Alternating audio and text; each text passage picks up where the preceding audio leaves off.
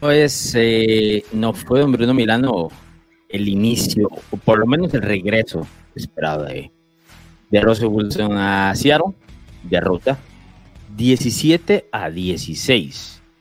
Eh, hablamos eh, antes del inicio del encuentro sobre las apuestas que ponemos nosotros en, en Patreon. Tomamos a Seattle con los puntos y el under. Y aquí por lo menos terminamos cobrando. Ahora tenía un detalle, don Bruno Milano, para usted. ¿Vos crees que, bueno, hubo dos fumbles del equipo de Denver en la yarda 1? ¿Vos crees que Russell Wilson así como que le abrió un poquito al oído a Nathaniel Hackett y le dijo, aquí es donde yo brillo, aquí es donde yo paso el balón? Y Hackett le dijo, no, no, no, aquí no hacemos eso. Y terminó curiosamente con dos pérdidas de balón para los que siempre tienen ese debate de, de, de lo sucedido en el Super Bowl 49. El juego, a mi particularidad, no voy a decir que fue espectacular, pero sí fue muy entretenido, la verdad muy entretenido. Mucho más entretenido que el. Sí, mucho más entretenido que el Sunday Night Football. La NFL es inteligente, Alonso. Eh, sabían que si había alguna oportunidad de que este partido fuera entretenido, interesante, era en semana 1. Imagínate que esto fuera en semana 8 con unos Denver, tal vez, unos Denver Broncos tal vez ya más acoplados a la ofensiva en un mejor momento y unos Seahawks que ya más bien están todo lo contrario, ¿no? Cayendo. Pierde ese valor. ¿Qué hacen? Monday Night Football en el estadio más ruidoso de la NFL eh, con un equipo que ya está completamente motivado y el otro equipo que apenas está eh, pues empezando a, a, compenetrarse y nos dan, nos, dan un partido bastante, bastante entretenido. Em, yo sí tengo... Oh, es, que, es que si me enojo me van a tachar, me van a tachar de ciertas cosas, en especial vos, pero... A ver, enojate y te tacho, no hay problema, podemos hacer las dos cosas, no, hay problema. Es que, ¿puedes creer que, que Nathaniel Hackett fue el único eh, head coach novato que ganó, perdón, que no ganó esta semana uno. Matt Everfluss ganó con Chicago. Matt Everfluss. Y Nathaniel Hackett no. Pero eso no es lo peor. Eh, el manejo del reloj de Nathaniel Hackett fue absolutamente inepto en las dos mitades. No podés tener un equipo y, y regalar 106 yardas en 12 penalidades lo pusimos en el Twitter de NFL Latino, era una absurda, absurda cifra. Es, y, la mayoría de las penalidades, Alonso, no es que eran interferencias de pase, no, no, no, no, eran de cocheo. Delay of game, este, false starts, eh, pues cosas de, de básicas, básicas de química que vos tenés que, que entrenar a tu equipo, ¿no? Ah, qué frustrante, fue, fue demasiado frustrante. No entiendo cómo este tipo eh, no, no, no, no, quiero matarlo en semana uno, pero, pero tiene, es el. Pero ese es el, tipo que pusiste, que de la mano de Natalia que lo pusiste en playoff, así que no sé qué es lo que te estás quejando. Ah, ah, no, a ver, que faltan 17 semanas. Ah, pero hoy, hoy me permito estar enojado porque yo no esperaba un Denver avasallador, pero esperaba uno competente. Y Denver hoy no fue competente. Estuvo en el juego porque, pues, Seattle tampoco es que tiene un gran talento, ¿no? Estamos hablando que este probablemente fue el mejor partido de Geno Smith en su carrera y no llegó a 200 yardas. Sí. Entonces, no, creo que fue el mejor de su carrera, pero se vio bastante bien, especialmente la primera mitad. Sí, top 5. En la primera mitad se vio bastante bien. Luego Denver claramente ajusta. Eh, hay una diferencia de planilla, eso se supone, ¿no? En cuanto a talento, Seattle está en una situación muy joven actualmente, ¿no? En cuanto a su planilla. Eh, pero sí, sí, o sea, hay varios, maneras de verlo. Dentro de los equipos que yo te mencioné ayer en las reacciones que para mí quedaron debiendo a nivel ofensivo, el equipo de Miami, bueno, podemos incluir al equipo de Denver hoy, ¿no? A nivel ofensivo. Nathaniel que le está llamado a llevar precisamente esa parte del balón al siguiente nivel. Es muy difícil hacerlo en, semana uno, Bruno, la verdad, saliendo desde, abriendo las puertas y hacerlo inmediatamente desde semana uno. Es uno de los detalles por los cuales yo te dije que a mí me parece que los Broncos no son un equipo de postemporada. No porque no tengan el talento, sino porque es muy complicado. Eh, nuevo coordinador ofensivo, nuevo entrenador en jefe, nuevo mariscal de campo, nuevo todo. Es muy, muy difícil. Y, y de ahí de, de, eso se aprovecha Seattle, ¿no? Este era un clásico juego que los apostadores se frotan las manos porque la mayoría de los tiquetes van hacia, hacia Denver. Y aquí es donde la NFL te dice, no, no, así no funciona esto, ¿no? Te la, la línea de un lado y, y, y, vos tenés que aprovechar el, los puntos ¿no? del, underdog en este caso. Sí. Tengo que decirte algo. Eh, ya me descargué un poco con el tema de Denver. También tengo que aplaudir eh, lo hecho por Seattle, ¿no? Hicieron lo que tenían que hacer. No entregaron el balón, más allá del fumble de Dickie Metcalf, pero hicieron un play calling seguro, corriendo el balón más que todo, ¿no? Y que es lo que sabemos que, que quiere hacer este, dicho sea paso, eh, Pete Carroll. Y básicamente manteniendo eh, lo que saben hacer. Y dicho sea paso, tuvieron el mejor partido de la defensiva que han tenido en los últimos cuatro años, tal vez, ¿no? Es que el juego era ese, complicar más, más que todo era complicar a Russell Wilson, ¿no? Eh, saber que él no está en el, en el punto eh, perfecto dentro de su ofensiva, apenas está conociendo a sus compañeros, apenas está conociendo a su entrenador en jefe, está conociendo a su coordinador ofensivo. Hay muchas cosas que están saltando de los lenguajes de Russell Wilson que en este momento no los domina y para hacerlo era precisamente eso, ¿no? Confundirlo, complicarlo, hacer el partido feo, en la y demás, y luego a nivel ofensivo ellos poner esos diferentes drives eh, más o menos largos con pases cortos de Gene Smith y, y los acarreos de Rashad Penny y demás sin embargo, sí tengo que mencionarte, Bruno Milano, que hubo momentos donde yo sentí que Jason Smith cometía una tontería en segundos. Todo el en segundos. Todo el partido. Eh, la línea ofensiva, por supuesto, siempre ha sido uno de los detalles que siempre hemos hablado. Se dice que es de lo más débil y hoy, igual para mí siguió siendo débil.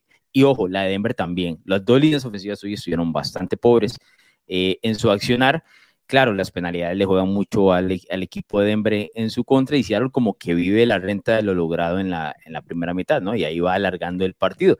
Tanto así que no anota puntos en toda la segunda mitad del equipo de los Seahawks, ¿no? Los 17 los consiguió en, en la primera parte del juego y luego los tres puntos que acercó el equipo de Denver ahí.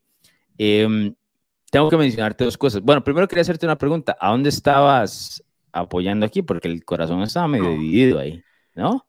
Uno, la camiseta que has cargado en las, últimas, en las últimas temporadas y el otro tu mariscal de campo que has cargado en las últimas temporadas. Yo estaba pensando, ¿por dónde andará Bruno en, en el tema de... Eh, estaba bastante tranquilo. Si quería saber qué es lo que yo quería, era que se cumpliera el teaser que recomendamos en nuestro Patreon, pueden ir a buscarlo, eh, que era Denver podía ganar perfectamente, que era lo que quería por el tema de la batalla de predicciones. Yo sé que también lo tenías vos, pero bueno, eso es un numerito más.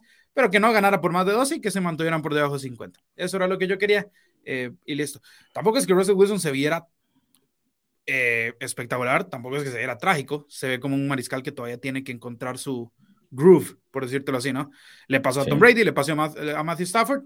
Y pues eh, le pasa a los mejores. Estás 8 años, 10 años, bueno, en el caso de Wilson desde el 2012 en Seattle, pues es un cambio de aires que, que no en, semana, en una semana no, no, no arreglas. Tengo mensajes de Bruno Melano. Leo Sosa dice por acá, denme las reacciones rápidas. Aquí estamos, don Leo Sosa. Y Dorcas, que es aficionado a los Seahawks, si no me equivoco, dice Seahawks para campeones del Super Bowl. Dorcas era de los que se, se, se montaba contigo en el, en ese tren de los hijos son los últimos años y creo que lo medio lo abandonaste, entonces ahí como... No, se montaba el solo, yo no soy fan de los hijos. No, no, Bruno, aquí nadie va a terminar engañando. Dice Dan por acá, y estos broncos son los que van a pelear la división con mis Chiefs. Cuando, cuando pierden los del resto de los equipos de la AFC Oeste, los aficionados de los Chiefs están como hartos de que la gente les digan, ya vienen por su cabeza, ¿no? Entonces saltan por todo lado. Pero bueno, tienen, eh, tienen todo el derecho, especialmente porque pueden verlo como una falta de respeto, tomando en cuenta que Kansas City ha dominado esa división eh, eh, por los últimos años. Eh, el partido del jueves va a decir muchísimo, así que tendremos mucho para hablar después de eso. Dice por acá, Efraín, buenas noches, señores, ¿qué opinan de Gilles Smith, de Gilles Smith, futuro MVP? Ahí lo tiene, hombre, dominando para ustedes, a lo dejo picando. No, hoy, hoy, hoy, vamos a darle el único premio que jamás va a tener, eh, Smith, ¿no? Pero, pero hoy jugó muy bien, hizo lo que tenía que hacer y eso es lo que... Yo tengo un amigo Alonso que siempre me dice cuando vamos como a, jugar de fútbol o, o, algo así, ¿no? Dice, yo prefiero que me des un jugador malo que sepa que es malo.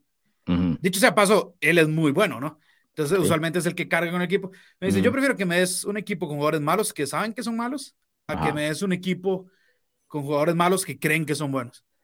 Sí, estoy de acuerdo. Cuando alguien sabe su limitación, hay mucho esfuerzo ahí.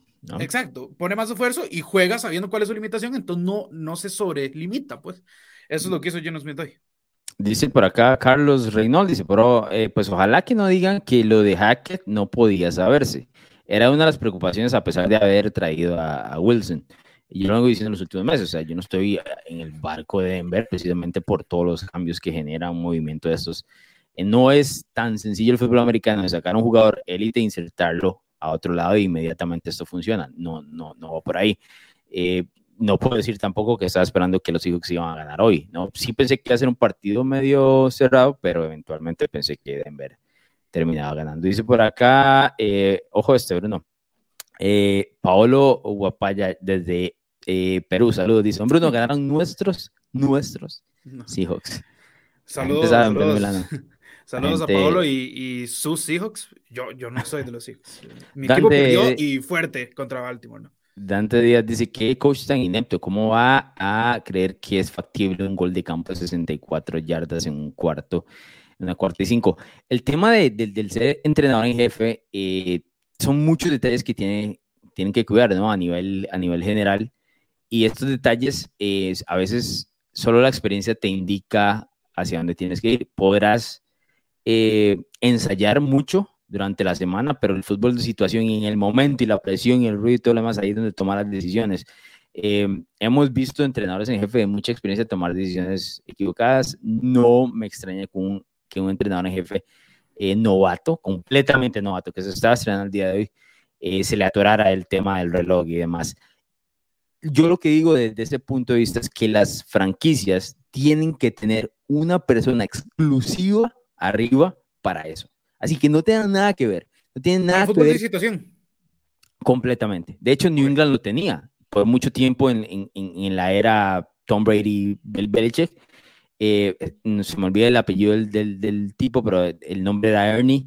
Él se encargaba de decir a Bill Belichick, esta es la situación del juego en esto, tenés que hacer esto, la recomendada es hacer esto, por el por los downs, por el tiempo, por los timeouts, todo. Pero tiene que existir una sola persona, Bruno, una, que haga ese trabajo. No tiene nada más que hacer el resto de la semana, no tiene nada más que hacer en todo el partido. No es como que eh, esa tarea le toca al coordinador ofensivo y demás y ahí comparten. No, es una persona exclusiva.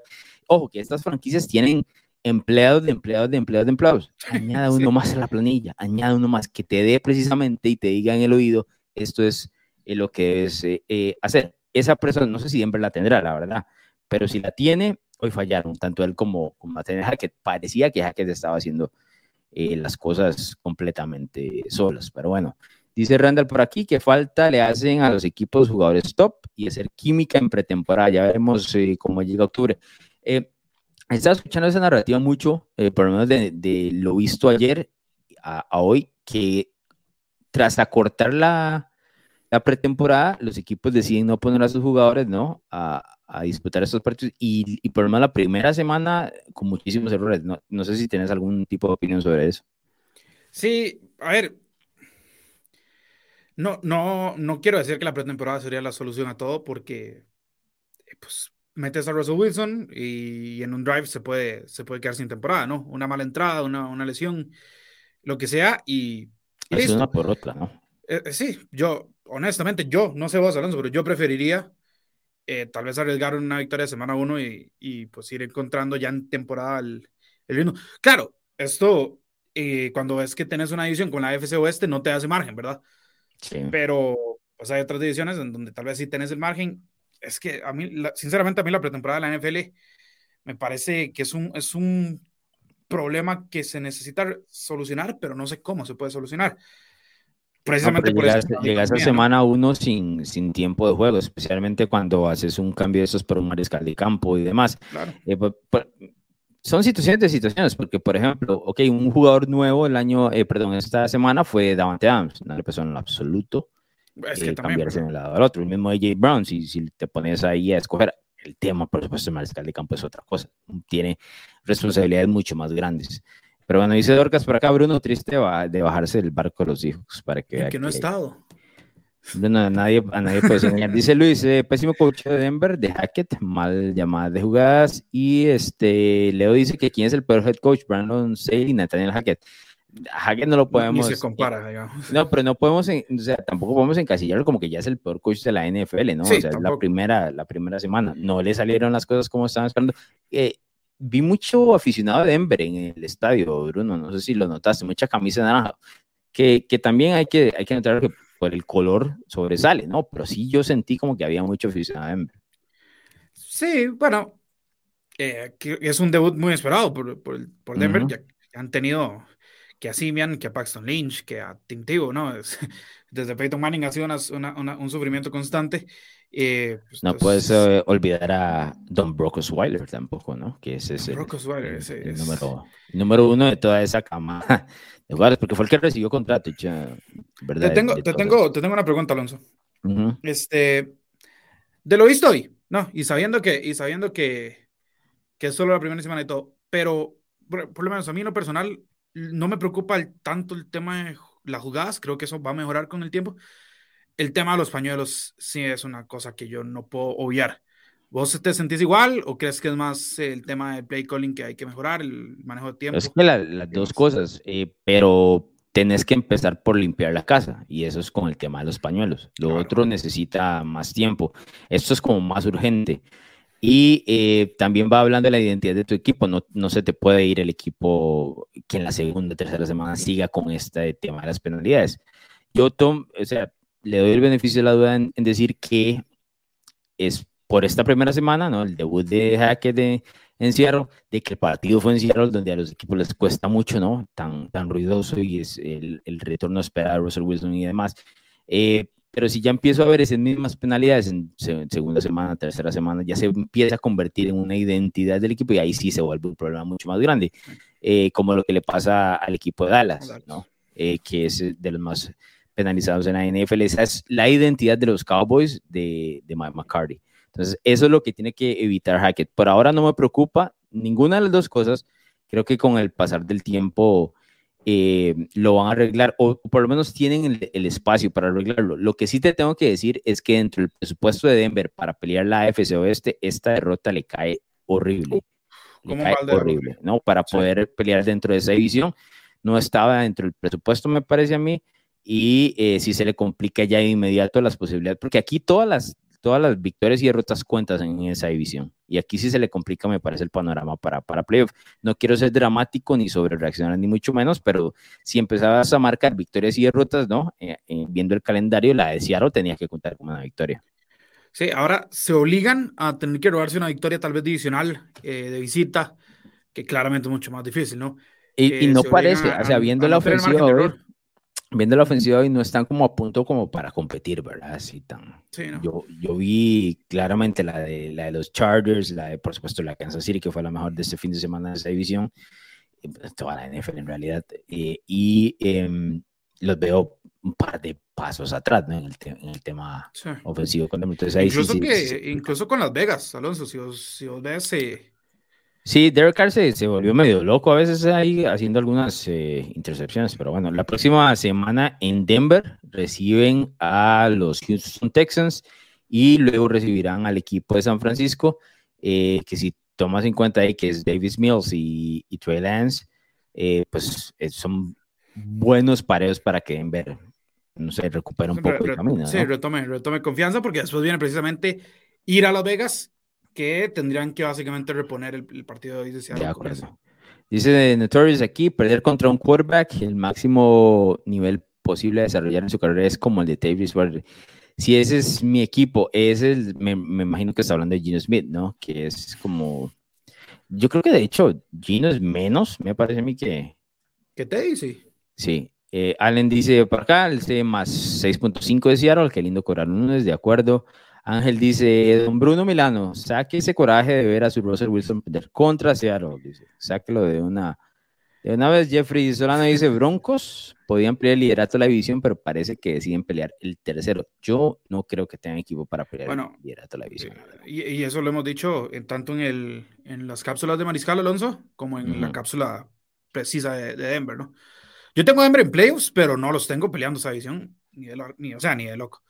Sí, yo no los tengo en playoff. Eh, ahí pueden ver las, las, predicciones que hicimos, están en nuestro canal de YouTube y en las diferentes plataformas de Spotify.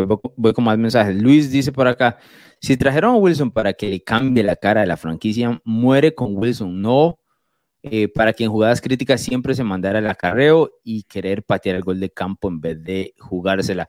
Eh, de hecho, esa es una de las, lo que menciona Luis, es una de las diferencias que existió siempre entre Wilson y Pete Carroll, ¿no? Como Pete Carroll veía a Wilson, como Wilson se veía a sí mismo, y Nathaniel Hackett lo que empezó a decir en, en, al inicio, o por lo menos en los últimos meses, no, este equipo es de Russell Wilson, esta ofensiva es de Russell Wilson, vamos a hacer todo lo que esté en nuestras manos para darle el poder a él de decidir ¿no?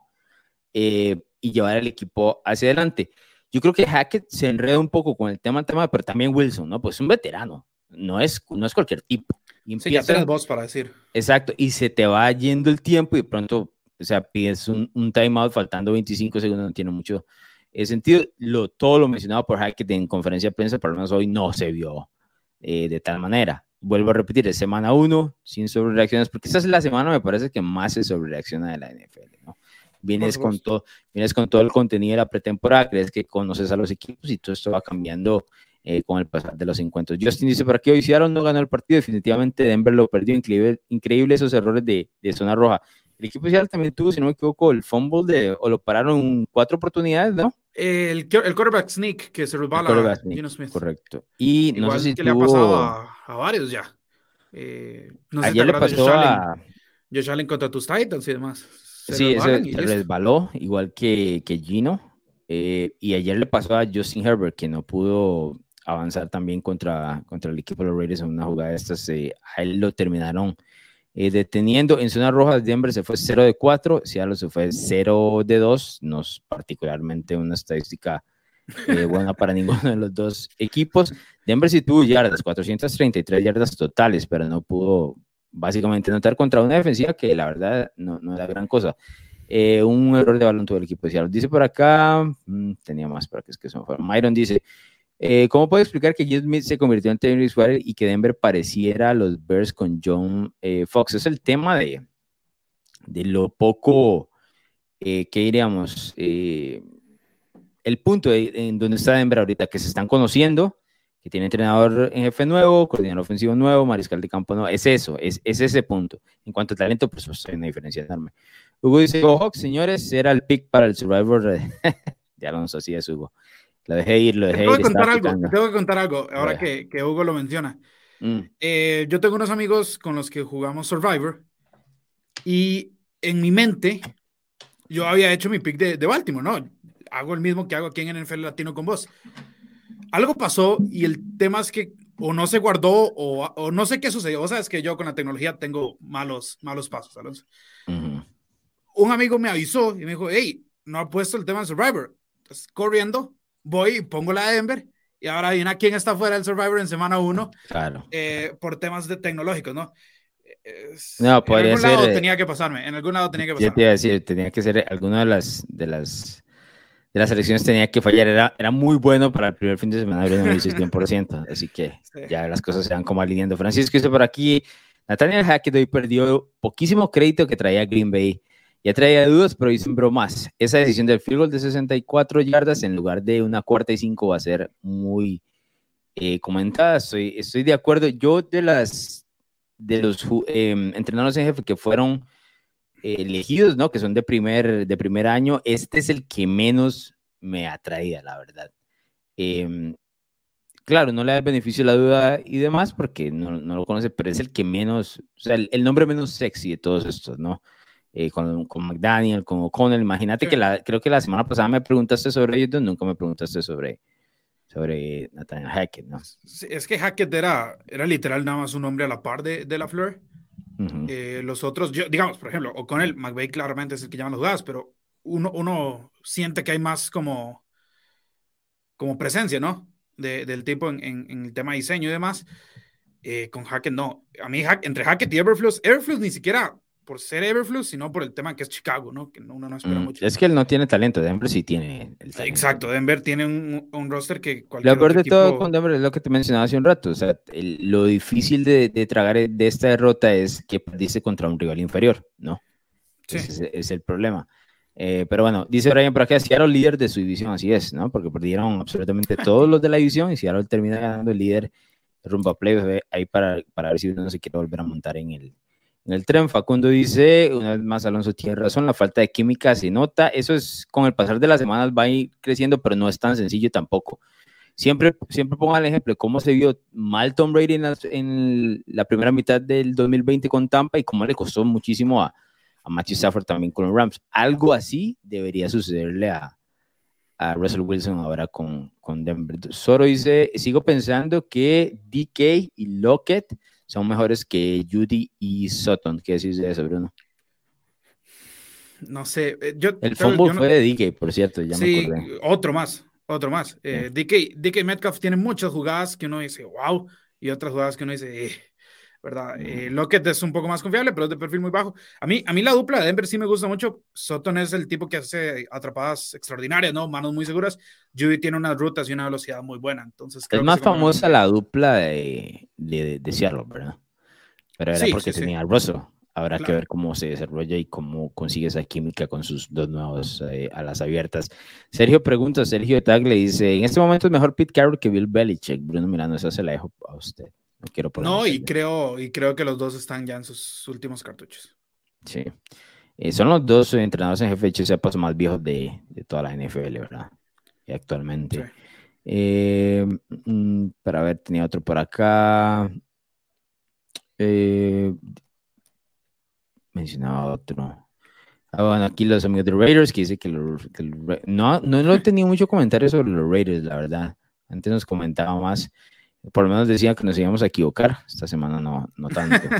eh, aquí tenía otro. Giancarlo dice, buen partido hoy, pero no ocultemos lo mal que nos va a ir en la temporada. Más que Adams eh, salió lesionado, lesión de rodilla para llamar a Adams, el favorito de Bruno Minano.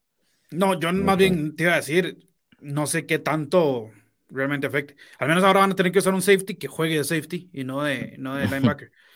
Dice Jonathan por acá, Jonathan Rivera se ganó contra todo pronóstico. Bruno desborda de felicidad, de verdad, de la felicidad como yo. yo te culpo vos de este año. No tengo nada que ver con eso. No tengo nada que ver con eso. Myron dice: La diferencia entre Airflows y Hackett es que Airflows mandaba jugadas defensivas con Indy. Hackett solo se dedicaba a hacer milagritos con Jordan Love. Esta semana se vieron cositas de decisión making. Eh, Sí, el problema de Chicago es la, la, falta de talento, ¿no? Y el que mandaba las jugadas en Green Bay es, es Matt LaFleur, ¿no? Claro, una cosa es el coordinador ofensivo, otra cosa es el coordinador ofensivo con el play calling, ¿no? Que, que, eso, es, eso es importante. Uh, dice Dante, ¿quién tiene más espacio para mejorar? Conforme a lo que se vio de Seattle o Denver, Bruno. No, Denver, por muchísimo, por roster, por mariscal, por, por simplemente eh, esa presión que tienen, ¿no? Uh eh, Seattle, a ver, Seattle hoy jugó un partido no increíble, jugó un partido efectivo, pero es básicamente el techo que van a tener con, con un tipo como Gino Smith y, y, con esa línea ofensiva. Eh, es un partido muy emocional, ¿no? También para ellos, pero no se sorprendan si la próxima semana eh, les pasan por encima. Ese, ese Seattle.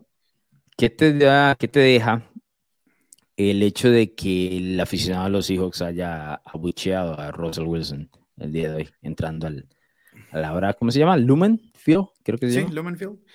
Eh, sí, me parece, una, me parece una falta de respeto tremenda. Pero bueno, el año, el año anterior algunos abucharon a Tom Brady, entonces ya, ya se puede esperar eh, allá en Gillette. Entonces, pues. No, pero fue, pero fue diferente. El, el ambiente fue Yo sentí que hoy era resentimiento. Creo que lo de Brady era como más, bueno, vamos a ver si nos metemos en la cabeza eh, de, del tipo. Sí, pero hoy, hoy, yo, creo que fue una falta de respeto. Por ejemplo, yo, yo, yo, estoy de acuerdo con ese movimiento. O sea, el tipo sale al campo le aplaudís, le agradeces todo lo que te dio por tantos años y en el partido lo abucheas a muerte. Porque, ah, ok, vamos. Pero Wilson lo abucharon siempre. Por eso, ese es mi punto. Por eso te digo que no me, no me parece que el tema de, Brady y Wilson sea el mismo, ¿no? Porque a Brady le aplaudieron en todo el previo y todo lo demás. Fue un, un recibimiento, eh, que podríamos decir, honorable. Y luego, dentro del partido, un partido que llovió y todo lo demás y le costó mucho a Tampa, eh, ahí ¿no? Porque en ese momento, ¿qué le vas a pedir al aficionado? ¿Que apoye al mariscal de campo contrario? No, apoya a tu equipo. claro. agradece y luego apoya a tu equipo. Ah, con el tema Wilson, hoy lo escucharon de, de, entrada, ¿no? También la, salida de Brady en New England y la salida de, de Wilson de, Seattle es muy distinta, ¿no? Eh, a ver, ¿por qué más esas caras? Ah, Brady tampoco es que se fue amistosamente, ¿no? No, pero no por culpa de él. O sea, si, si el tipo se le ofreció. a Wilson lo echaron también, no, no, no, no, Hasta cierto punto. Prefirieron a Pete Carroll. Wilson presionó por, por, por salir. Él presionó. Sí, porque prefirieron a Pete Carroll, ¿no? Ah, invitaron a salir. Por el tema de la identidad del equipo y todo lo demás, pero Wilson presionó a salir, ¿no? Eh, él se estaba volviendo como un, como un problema para la franquicia por el tema de que ya muchos sentían que era como medio diva y demás, ¿no? Con el tema de, de, Brady es que él quería un contrato como el que en su momento tenía Drew Brees, que eran 50 millones por dos años, y Bill Belichick no se lo quiso dar. Eh, 50 millones son 25 millones de promedio, ¿no? Estamos hablando que eso fue hace dos años. Imagínense cuánto andan los promedios ahora. Ese es el promedio del wide receiver ahora. Sería baratísimo. Ahora, dentro de esa separación, el que sale ganando es el mariscal de campo porque termina con el anillo y ahora vemos cómo están los England Patriots. Eso es definitivo. Habrá que ver quién sale ganando este divorcio. Porque la siguiente tarea para Pete Carroll es encontrar al siguiente Russell Wilson y eso no está fácil tampoco. ¿no? no, está fácil. Así que eh, yo no voy a decir que es, o sea, cada uno se puede comportar como le da la gana. Esa es la pura realidad dentro del, dentro del campo. Yo hubiese esperado que le aplaudieran a Wilson. Tiene, o sea, fue parte del, del del anillo de Super Bowl de los Seahawks, ¿no? Eh, parte importante, no voy a decir que única parte, pero fue parte importante. Ese anillo, si Russell Wilson, yo no estoy seguro que lo, lo terminen. Ahí tiene récords, tiene récords de todo, absolutamente todo en Seattle. Sí. Es el que los puso en el mapa, es el que muchas veces los hizo llegar a postemporada teniendo un equipo que no era de postemporada y demás. Entonces, de acuerdo. Dice Francisco para acá, cosas que ya la gente de NFL dice. Alonso es el mayor hater de los Packers y Bruno es el mayor fan de Seattle. Este, yo estoy del lado equivocado de esa discusión, pero estoy de acuerdo con que Bruno No, eso te iba a decir yo, ¿no? Que la primera parte es, bastante atinada, yo estoy tranquilo. Eh, siendo neutral. no creo. Abiel dice por acá, ¿de quién fue la idea de patear el field desde ahí? Broncos tenía la victoria segura eh, se pasaron de lanza, dice, no se, no se le acaba el, coraje.